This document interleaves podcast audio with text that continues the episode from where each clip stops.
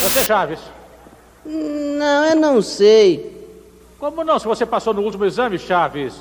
Aritmética ou geometria? Aritmética. Não, em aritmética eu não passei. E em geometria? Também não. Mas isso é o cúmulo, Chaves. Será que você não percebe a importância que tem essas duas matérias? Aritmética ou geometria? Ora, ora, Chaves, você não percebe que são igualmente importantes as duas matérias, aritmética e geometria? Sim. Então por que é que pergunta aritmética ou geometria? Porque as duas são importantes, mas a aritmética eu não entendo. E a geometria? Também não. É.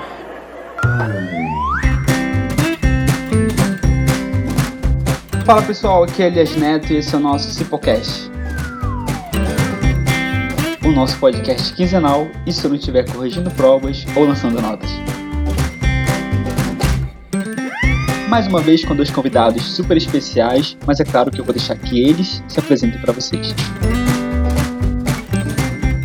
Olá pessoal, espero que estejam todos bem. Eu sou o professor Adriano Honorato, sou professor do IFAM, campus Itacoatiara, professor da área de informática desde 2011, dando aula. Em 2011 iniciei meus trabalhos como professor no IFAM, campus Manaus, Distrito Industrial, como professor substituto. Depois eu fui professor na Fundação Paulo Feitosa, na FPF Tech. Em 2015 fui aprovado no concurso para ser professor aqui do IFAM Campus Itacoatiara. Estou desde então nessa querida cidade de Itacoatiara, minha terrinha, né? Prazer estar aqui falando novamente com vocês.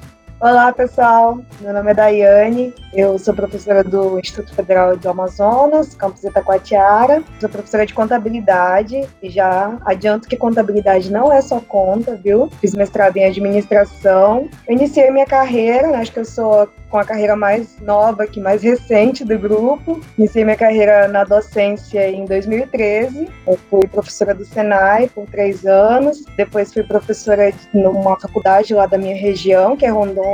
E hoje estou aqui no Instituto Federal do Amazonas. E é um prazer estar aqui com vocês, né, para falar um pouquinho sobre docência, sobre essa nossa missão aí. Acho que vai ser um bate-papo bem legal.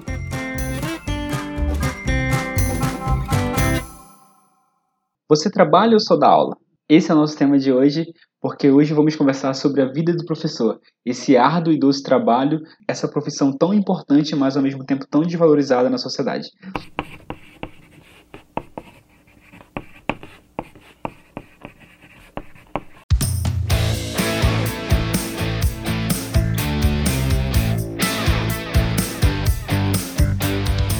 Parece que a gente está começando a nossa conversa muito lá na frente, né? Mas a verdade é que esse é o ponto central para que a gente comece a desmistificar, digamos assim, muito do que se pensa a respeito da docência. Então, assim, a primeira pergunta que eu deixo, ou o primeiro tópico que eu quero puxar da nossa conversa é: a aula é a parte mais fácil da vida do professor? Ir lá para a sala de aula, dar aula, a gente concorda ou não que é a parte mais tranquila da vida do professor? O que, que vocês acham? Então, não que a aula seja a parte mais fácil, né? Ou que seja algo fácil. A gente não acorda e diz assim, ah, eu vou dar aula ali, né? Eu vou dar uma aula ali. Mas, se for pensar em tudo que há por trás da aula, o caminho que a gente percorre até a gente chegar na sala de aula, é, eu acho que a aula ainda é uma das partes mais fáceis, né? Chegar lá, interagir com os alunos, expor tudo que você planejou, né? É, realizar as atividades, debater, tudo isso ainda é fácil quando se pensa numa parte que tem por trás disso, né, que é o planejamento. Eu acho que o planejamento é o ponto central disso tudo e é a parte em que o professor vai pensar em todas as etapas da aula.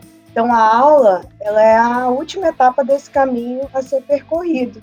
Então não é que é fácil, mas se for pensar em todo esse processo, eu acredito que seja a parte mais fácil o ato de lecionar, né, dividido em várias etapas, né, é uma construção da aula até a aula propriamente dita, né? Tem a, a, fase de eu dizer, professor Elias vai ministrar aula de X matéria, ele vai se preparar para aquele determinado período, né, semestre ou ano, e depois, nesse determinado período, ele vai dividir em dias, em semanas, esse ciclo de aulas, e para cada aula ele vai lá, ministra aquele determinado conteúdo conteúdo e esse ministrar esse conteúdo é a parte, digamos assim, mais prazerosa do ciclo, né? Então, são várias etapas aí que a gente tem até chegar na, na etapa de ministrar a aula, né? Então, é uma das etapas, né? não é a mais fácil, que eu acho que a mais fácil, que eu digo para mim, é a parte da aula que eu vou para aplicar uma prova, que é, que é onde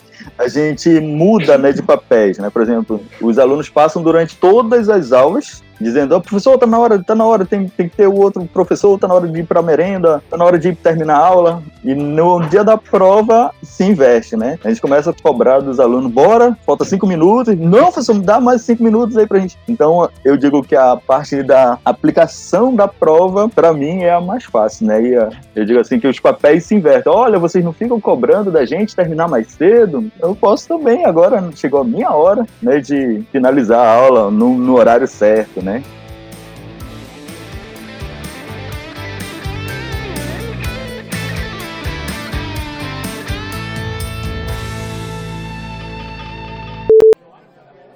Beatriz! Presente. Eric Klepp. Nossa, meu Deus do céu, cada nome. Mísero. Oi, professora, tô aqui. Professora, eu tô ah, aqui. Tá aí, né? E por que, que você não falou? Achei que você tivesse numa turnê na Inglaterra, Eric Clapton, com esse nome. Por que, que não respondeu? Professor, é que eu não ouvi a senhora chamar. Ah, não ouviu, né? Não ouviu porque não fica quieto. Vocês acham que, vocês acham o quê? Que eu tenho que ficar gritando o nome de vocês. Você acha que eu sou vendedor? Tipo aqueles vendedores de praia. Olha a rede! Olha, ficar gritando. Olha o Eric Clapton. Quem vai querer Eric Clapton? Olha só. Tudo bem que alguns aqui, se eu vendesse, seria maravilhoso, né? Um de vocês, se eu pudesse vender, seria ótimo.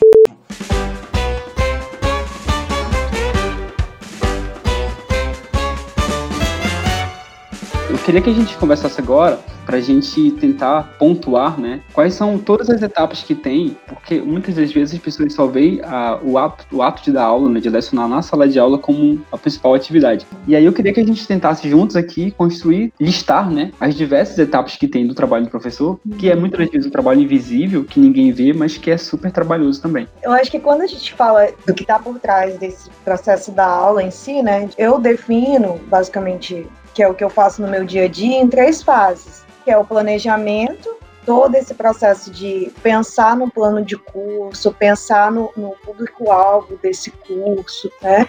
É, quando a gente vem mais é, para a sala de aula, né? Pensar no, nas aulas, como essas aulas serão lecionadas dentro da realidade desse público. Depois a gente vem para a fase da execução, que é quando a gente vai realmente para a sala de aula, né? Aí vai pensar em projetos de ensino, na aula em si. Toda essa fase está dentro da execução. E eu acho que a última fase seria a fase do, da avaliação, né, que é quando a gente avalia esse aluno, repensa as nossas práticas, vê se o que realmente aquele aluno realmente aprendeu, né, se realmente o que a gente quis passar foi o que ele entendeu, né, e faz a avaliação. Junto com essa avaliação de todo do conteúdo, a gente vai avaliar também a nossa prática profissional, né, como é que a gente se deu nesse processo. Eu definiria esse processo do ensino, né, ligado à sala de aula, em três fases, que seria o planejamento, a fase da aprendizagem, da execução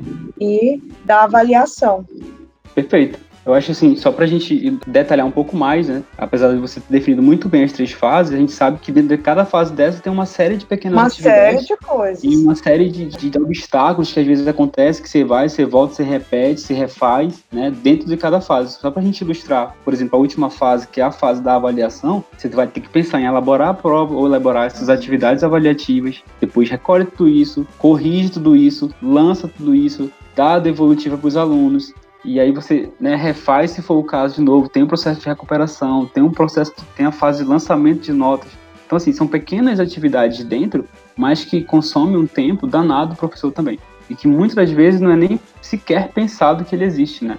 Exatamente, é todo, não é uma atividade, não é coisa que você realiza em um dia ou em uma hora, né, em uma semana. Isso é mesmo. um processo contínuo, é coisa que você está fazendo o tempo todo, faz parte da sua rotina. Eu sempre comento aqui com, com algumas pessoas que ser professor é, não é como um, um, alguns outros trabalhos que você vai até a empresa, faz o seu trabalho e volta para casa e, e o trabalho fica lá. Quando for no outro dia você volta lá e executa ele. Ser professor, ele vai contigo todo o tempo. Onde você tá, ele, ele tá ali contigo. E você, se você, na verdade, não se policiar, acaba que você trabalha o dia todo, assim. É, lembrando que essa rotina aí é de um, um semestre normal, né? Se a gente for falar de um semestre de pandemia, essa, já pode incluir várias outras atividades aí. Incluir edição de vídeo, atendimento aos alunos 24 Nossa. horas pelo WhatsApp, é, postagem de material no sistema, organização de estudo dirigido para encaminhar os alunos que não têm acesso à internet.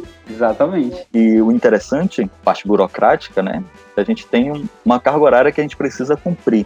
Por exemplo, se eu tenho 15 horas em sala de aula, normalmente eu tenho 30 de planejamento. A carga horária de planejamento é muito maior do que a carga horária efetivamente em sala de aula. Fundamental do trabalho do professor, que é justamente o planejar. Planejar é justamente isso, verificar o conteúdo e verificar como esse conteúdo vai chegar até o aluno.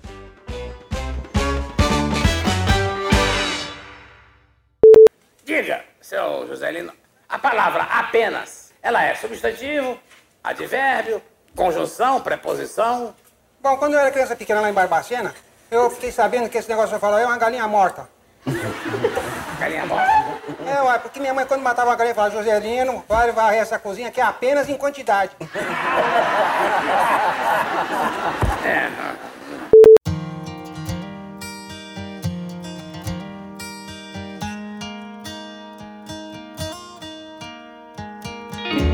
Gente, beleza, olha, a gente sabe que tem alunos e alunos, né? Tem os alunos aí que preparam surpresa pro professor Adriano? São alunos com certeza especiais, né? Tem aqueles alunos mais cri-crizinho. Mas assim, acaba que a gente tem. Tem os alunos inesquecíveis, né? Tem aqueles alunos que, sei lá, seja por um motivo muito bacana, seja por um motivo não tão, tão legal assim. Queria que a gente lembrasse aqui, cada um lembrasse eh, de alguns alunos inesquecíveis que tiveram ao longo do tempo, assim. Sempre conto nas aulas, é um caso de sucesso que eu digo assim, lá no, no dava aula no IFAM do distrito, eu dava aula de redes industriais. Eu dava aula para o curso de automação industrial, trabalhava muito com simulador. Aí um aluno ficou interessado porque ele sempre dava suporte para a fábrica lá de São Paulo. E com o passar das aulas, ele foi aprendendo, repassando o conteúdo pro, lá para o trabalho dele, o porquê ele usava aquilo lá. Sei que num trabalho final eu solicitei para eles fazerem uma rede toda cabeada e tudo mais lá no, no próprio simulador. E ele como ele já trabalhava lá, ele fez o mapeamento de toda a parte robótica lá da, do, do chão da fábrica lá da 3M. Passou, acho que, um mês sem suporte ser exigido. Aí os caras vieram em Manaus para saber o que estava acontecendo. Aí foi chamado lá para a sala do, do supervisor dele, né, lá para cima e tal. Aí disse, rapaz, que, quem é que, que tá fazendo aí? Chamaram o aluno. Não, porque a gente tá. Eu, eu sou um aluno lá do, do IFAM, lá do distrito, e a gente está tá estudando o curso técnico em automação industrial.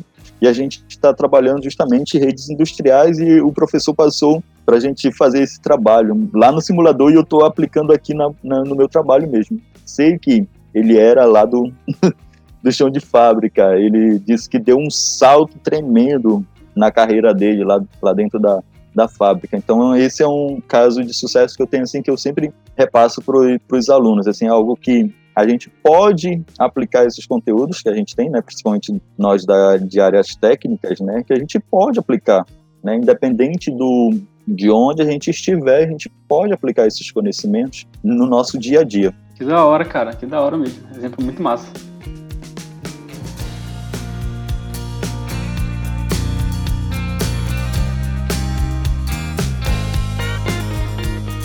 Cara, a história que eu tenho para compartilhar é de uma aluna que eu tive na, na engenharia ambiental lá em Manaus, chamada Dona Marlene. Chamo de Dona Marlene porque ela era, ela já tinha acho que a idade para ser a minha avó. Assim, ela era uma senhora, assim, acho que ela tinha mais de 50 anos. E aí ela estava chegando no final do curso e a gente e ela precisava fazer o seu trabalho de conclusão de curso, óbvio, né? E aí todos os professores ficaram meio assim apreensivos, né? Tipo, pô, quem é que vai orientar a Dona Marlene? Porque, obviamente, ela tinha uma série de dificuldades por conta da idade dela. E aí ela né, foi escolher o professor Elias para orientá-la no seu trabalho de conclusão de curso. E aí, claro, né, me coloquei à disposição para ajudá-la. E era muito interessante porque ela, ela vinha para a reunião de, de tutoria comigo ali, né, de orientação. Aí eu explicava tudo para ela, olha, a senhora vai fazer o seguinte, né, Qual é o objetivo do seu trabalho? Eu quero que a senhora escreva o objetivo do seu trabalho, o objetivo geral. Depois eu preciso que a senhora escreva, assim, três objetivos específicos. Eu dava pequenas tarefas para ela. E aí ela ia, né, ia para casa dela, né, ia pra, passava a semana, ela voltava com aquela metazinha que eu tinha passado para ela. E muitas das vezes ela não voltava com a meta feita, porque ela dizia assim: Não, professor, eu até fiz aqui, na verdade, tem, tá pronto aqui alguma coisa. Mas aí o meu neto, ela dizia assim: O meu neto não transferiu porque eu não digito, eu só faço anotar aqui no caderno. E aí ele, eles que digitam para mim.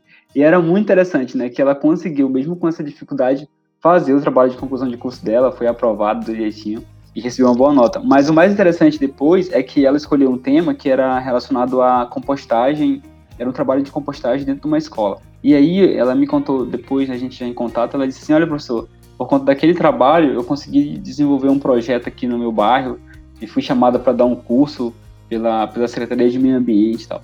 E, e essas coisas assim, tipo, tocam muita gente, né? Porque a gente não tem noção de quanto, de quanto uma palavra, de quanto uma dedicação, uma atenção dada a um aluno pode mudar o futuro dela, né? E assim, para ela era um sonho, mesmo já depois de com, com certa idade, ter uma graduação, ser formado em engenharia e a gente ali dando todo o apoio possível para que esse sonho fosse realizado, né? Então essa foi uma história que sempre, sempre que eu lembro com muito carinho, assim, que me marcou muito também.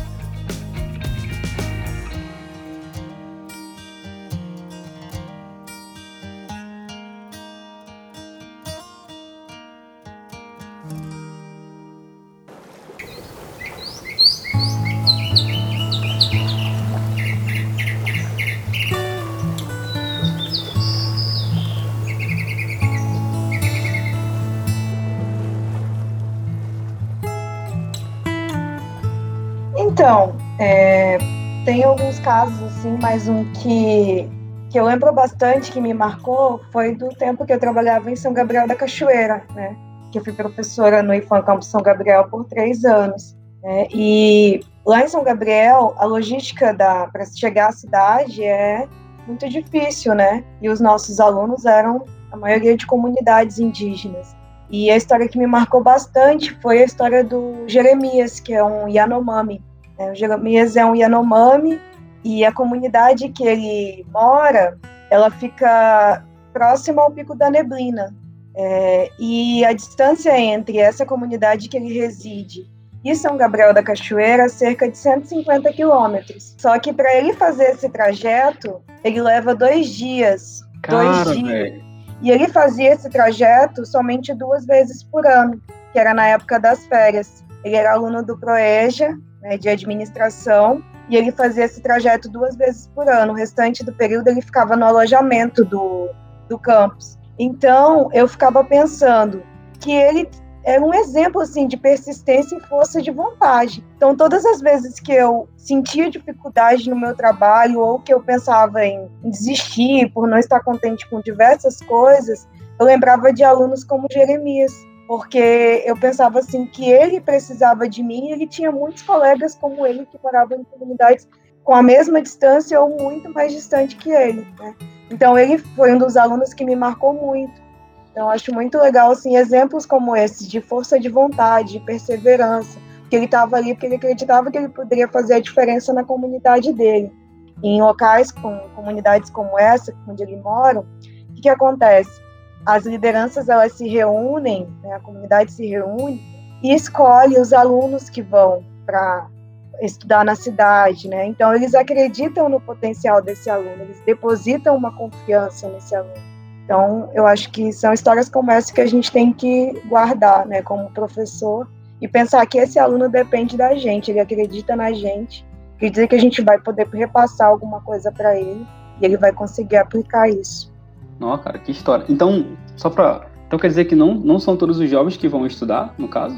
Não, porque não tem como. Não é todos que podem ir, porque a maioria fica ajudando as, as famílias, né? Tem as responsabilidades. E como é muito distante, depende de ter vaga no alojamento do campus as escolas elas não têm alojamento, só o IFAM que tem alojamento, e acho que é cerca de 40 vagas por ano. Então eles escolhem os alunos que vão, né? E aí esses alunos eles ficam com a responsabilidade de ir lá estudar e depois trazer esse conhecimento que eles aprenderam para a comunidade. Nossa, cara, que responsabilidade, né? Muita responsabilidade. Que honra ao mesmo tempo deve ser para eles, né? É. Porque eles são as pessoas que vão trazer o conhecimento, né? De certa forma, né? E por enquanto, né, até esse ano, só os, os meninos que podem ir, né? As meninas não vão porque não tem alojamento para menina.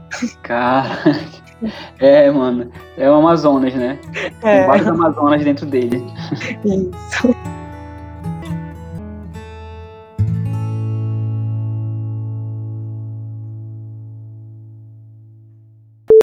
Ser professor é basicamente uma aposta no futuro. Você educa para o futuro. Você educa um ser humano no presente para o futuro. Por isso ele é uma fé nesse futuro. Por isso que o professor é condenado à esperança.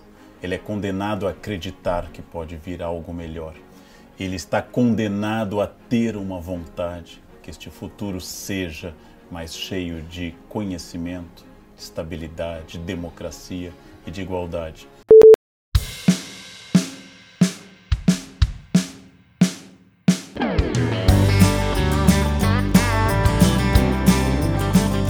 Você lembra a primeira vez que vocês deram aula na vida, assim? Qual foi a primeira experiência? Não, é o professor da Adriana, a professora Daiane. Vocês lembram a primeira vez, assim, o primeiro dia, ou a primeira experiência? Ainda que não tenha sido pago. A minha experiência foi essa, de dar aula, lá do distrito.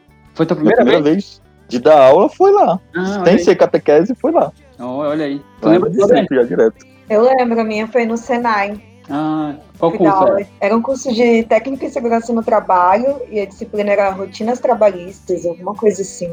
E a galera era mais velha, os alunos? Eram mais velhos, aí eu entrei, mas do mesmo jeito, né? Eles não acreditaram que eu era professora. Aí eu chamei a, a coordenadora lá, aí ela foi lá na sala e falou, não, pessoal, você aqui é a professora e tal. Uhum. Ela vai acompanhar vocês nessa disciplina. Mas na Aí- graduação vocês tiveram alguma experiência com, de um projeto de extensão? Porque a minha primeira experiência, assim, que eu digo como professor, foi num projeto, no PASSE, né? A gente tem PASSE, que é o projeto de extensão da UFAM. Era para dar aula de PowerPoint para professores na zona rural. Olha o desafio, né? É o desafio. Dar aula para professores na zona rural. Eu falei, nossa, não tinha. Não tenho didática correta hoje, imagina há 10 anos atrás.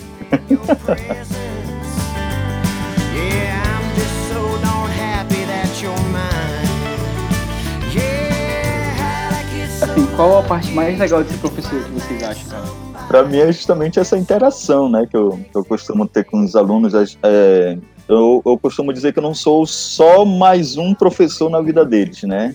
Eu procuro ser alguém que eles vão procurar daqui a uns 5, 10 anos, lembrar, olha, eu tive um professor que, que ele dava aula de um jeito diferente, ele levava chocolate para a sala, ele fazia a gente brincar, tinha uma dinâmica, tinha gincana na aula eu procuro fazer sempre al- alguma coisa diferente do que eu queria ter como aluno e não tive, e agora, como professor, eu posso proporcionar para eles, né? Você, Dani, qual a parte mais legal de ser professora? A parte de saber que você pode contribuir, né, com a, com a melhoria da, da qualidade de vida de alguém, com a forma como essa pessoa enxerga as coisas, né, principalmente com relação a um determinado conteúdo, a uma determinada disciplina que você ministra. Eu acho que eu fico muito satisfeita quando o aluno chega e diz para mim assim que ele conseguiu aplicar algo que eu ensinei no dia a dia dele.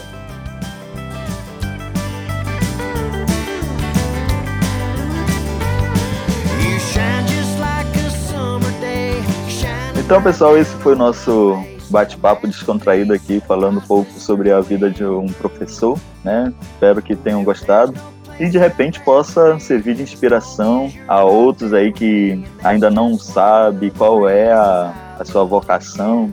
Venha ser professor, o professor é super legal. Eu queria agradecer o convite, dizer que foi uma honra participar com esses dois professores tão renomados, que tanto me ajudam, me inspiram todos os dias. E espero que vocês tenham gostado do nosso bate-papo, um pouco da nossa realidade como professor. né?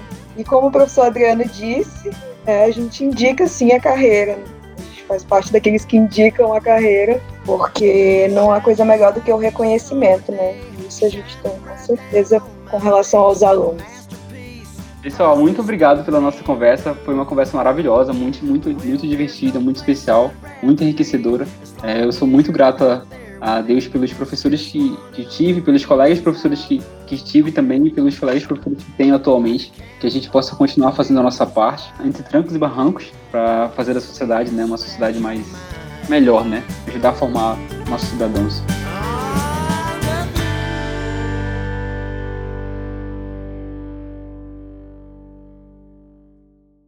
Cipócast, o cipó que liga a Amazônia ao mundo.